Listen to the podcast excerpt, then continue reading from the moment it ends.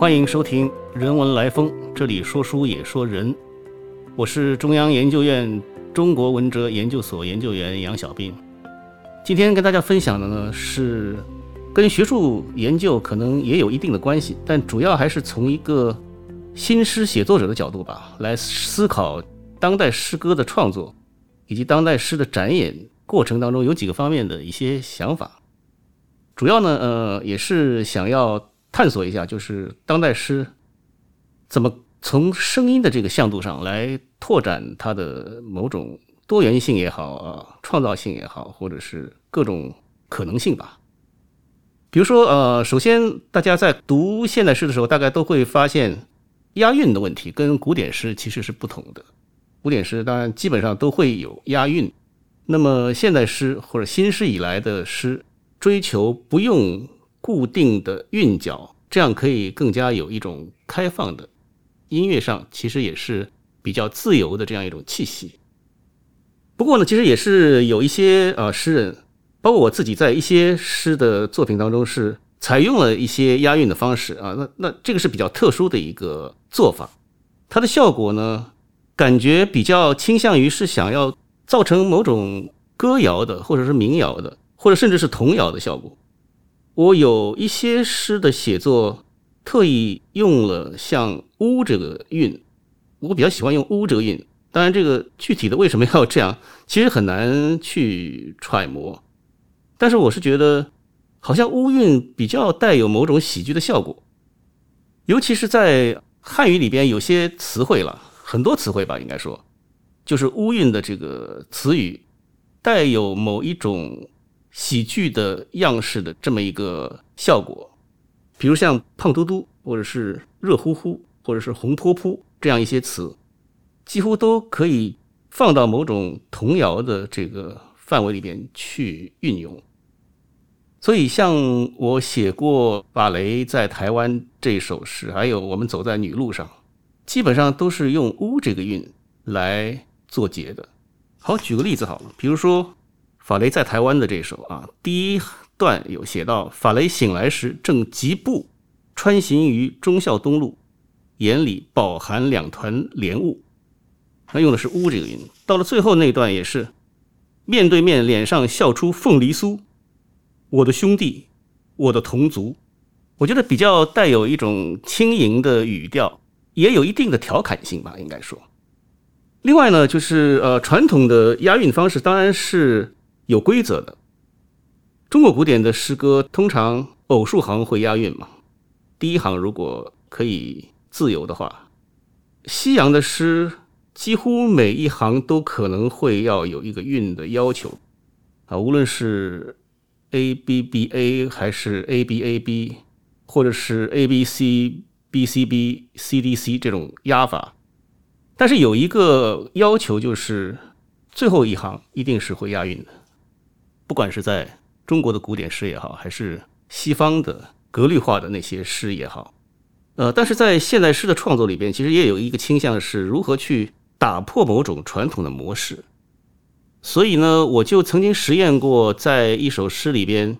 前面都押了非常严格的韵，但是到了最后一句，故意的就没有押韵。那这个效果其实也是比较特别的，因为前面都有一些比较模式化的那种音乐感。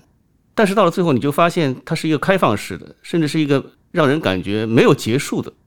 具体的来说，比如说，有可能是 A A B B C C D D，当然到最后就是 E F，大概类似这样的。在我的一首叫《歌行体》的那组诗里边，曾经有这样的实验。那我觉得现代诗跟所有的现代文学也好啊，艺术也好，基本上都是似乎想要去追求某一种对于。之前的形式感的一种破坏，讲的比较严重的话，或者也可以说是一种拓展吧。另外呢，呃，我觉得在现代诗里边，我比较注重的是一个对于某种情绪的模糊性或者暧昧性的表达，所以会比较注重用语气词，比如说，因为语气词在语言里边其实是表达一种不太。确定或者说是很难用理性化的角度去固定化的那样一个语言的元素，那么说到这个，其实我就想起我几年前开始还实验了一些视觉艺术的创作啊，基本上是通过摄影的方式，那么也是一些比较带有抽象表现主义的效果的。所以在展出的时候呢，曾经有一个画廊呢就想要我配一些诗，那我就配了一些啊，其实也是带有比较抽象风格的诗。后来就给这些视觉艺术的作品跟诗都取了跟语气词相关的标题，然后在这个语气词的后面还加了主义，因为呃，我的总体的展览的名称可能是后废墟主义或者是。后伤口主义等等，那么“主义”这个词当然是一个非常大的、带有宏大理念式的这样一个词语。但是，所有的宏大的理念，其实我觉得在艺术上可能都敌不过一个语气词。那么，这个胡适所说的“少谈点主义”在我这里就转化为把主义转移到用语气词来表达的那些跟生命比较直接有关的那种样式上去。比如说，在我的作品里面就有一主义啊、啊主义、花主义、擦主义啊、扑主义、呼主义，这些都是呃带口字边的那些词。但是呢，你就没有办法去发现它到底有一个什么具体的含义，因为它就是一种声音。这个声音，其实在拉缸的理论里面也有把它作为是一种非常魅惑的欲望的原因。或者先导这样的意味在里边啊，因为拉冈举了很多例子嘛，主要的四个例子里边的两个就是一个是凝视，一个是声音，所以声音是一种非常神秘的东西。在诗里边，我后来配这些艺术作品的诗，其实也把它称称作为是抽象诗，因为其中有很多呃语句是不明确的，甚至是。完全没有语法，在很多情况下，其实也是非常依赖于声音的表达。呃，我举个例子好了，这个“机主义”这首诗啊，它其实只用了三个字，用这三个字来反复的交叉交替，形成了某一种语义上其实非常模糊，但是在声音上有它一定效果的这样一个面貌，所以它变成是“管他走”这三个字啊，“管他走”。管走，管他，他走，管管他，啊，我只引了两行嘛。这个里边其实有一些是标点符号，呃，也有一些是换行，所以它的节奏上其实是有变化的。但是从语义上来说，其实并没有特别的一个让你觉得是理性的，可以用日常的语言来复述的所谓的意思。另外啊，还有一首《如主义》，我用了很多言。盐巴的盐，或努睡意，言吗？言了，盐，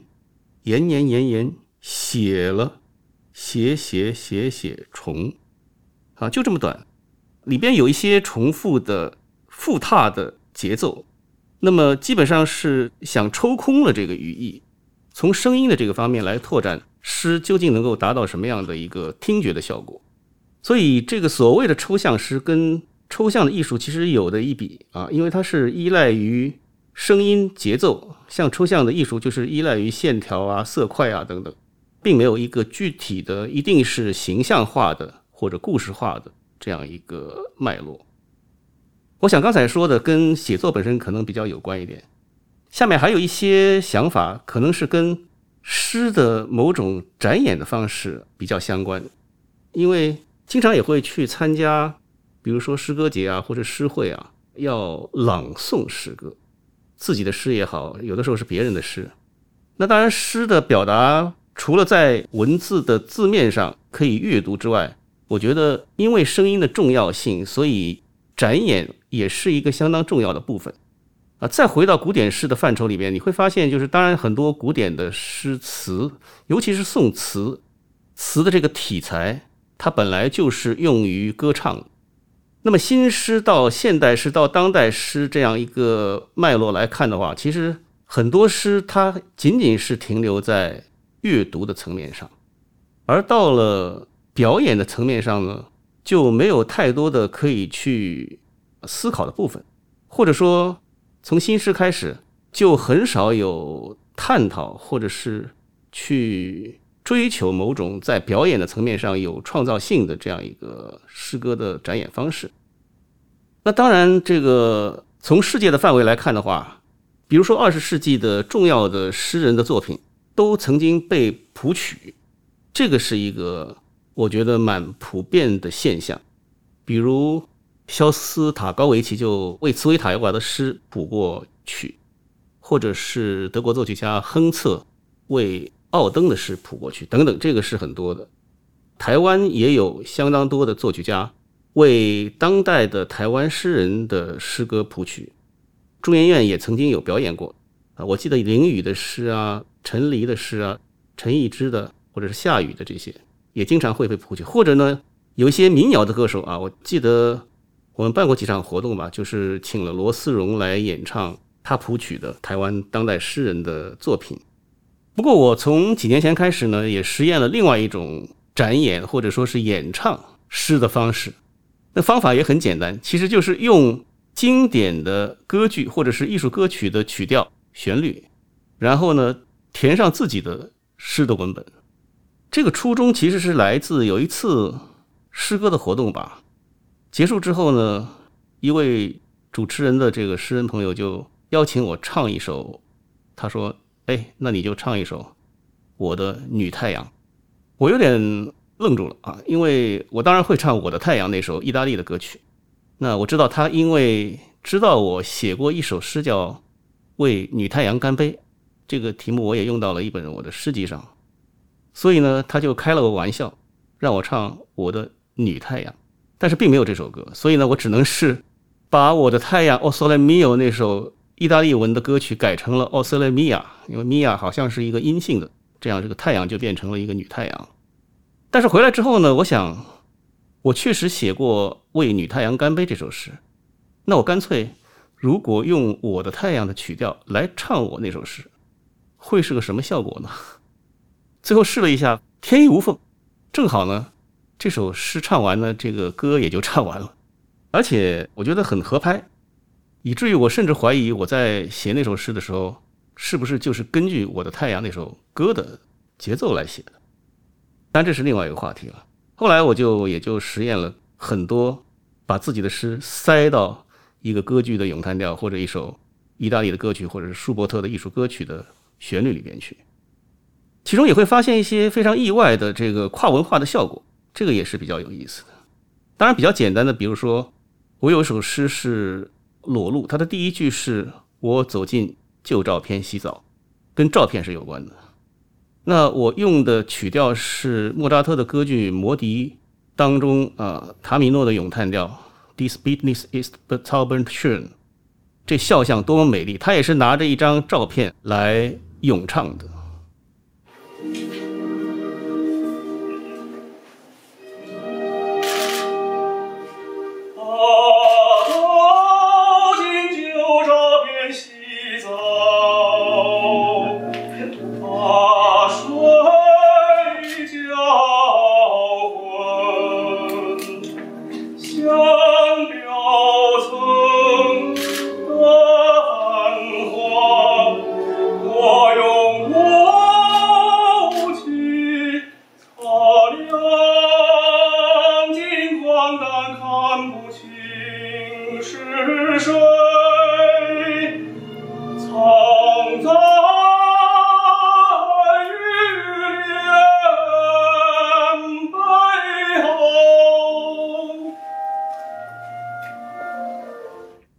原来的这个歌剧里面的照片和我那首诗里边的照片就形成了一个蛮隐秘的一个呼应。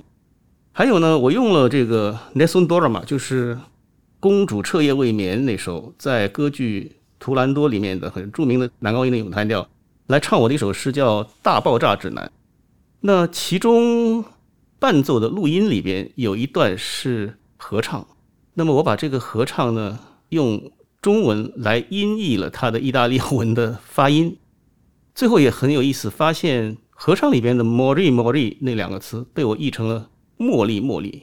而“茉莉”这个词汇正好是歌剧图兰多里边所用的中国民歌的旋律《茉莉花》的这个主题。哎，我不知道为什么会有这样一个呼应在里边。好吧，不管怎么样，就是啊，用一个西洋的曲调来展示一首汉语的诗歌，我觉得我自己认为还是有相当的实验性和成功的可能的。除此之外呢，我觉得在诗歌的展演上，其实也可以有更多的在语言、发声、发音方面的。多种可能性的探索。有一次呢，我在首届上海诗歌节上被要求用上海话来念我的一首诗《后世指南》。我先尝试着用上海话来念这首用普通话写的诗《后世指呢》。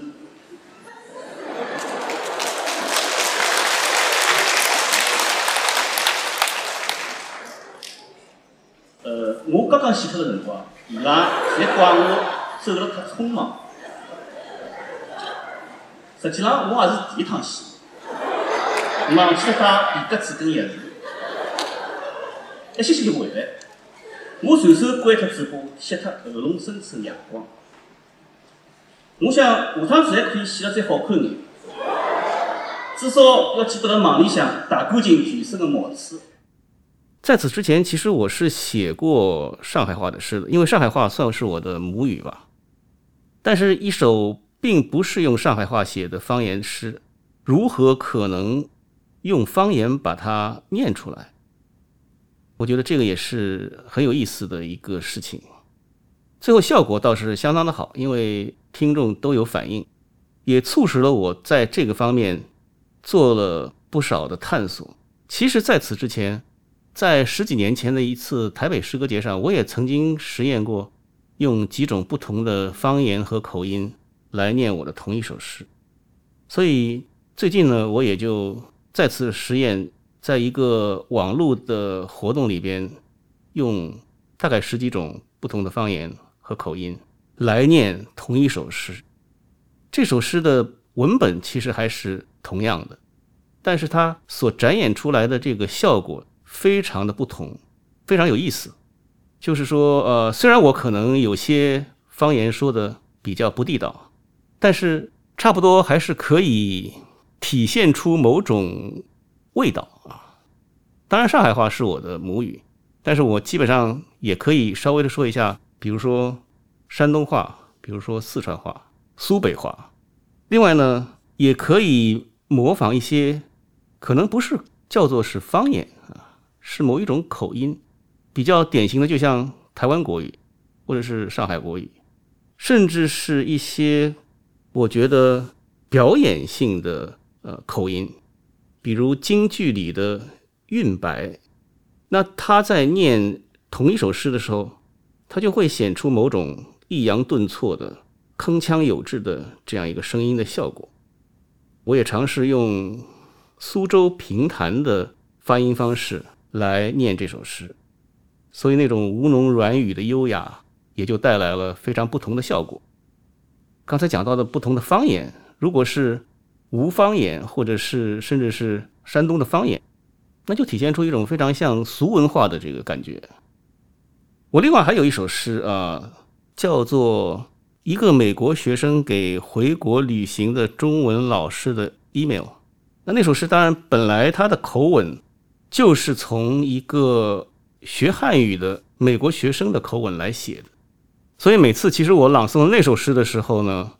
都会用一个老外学中文的不标准的那样一个汉语腔来念这首诗。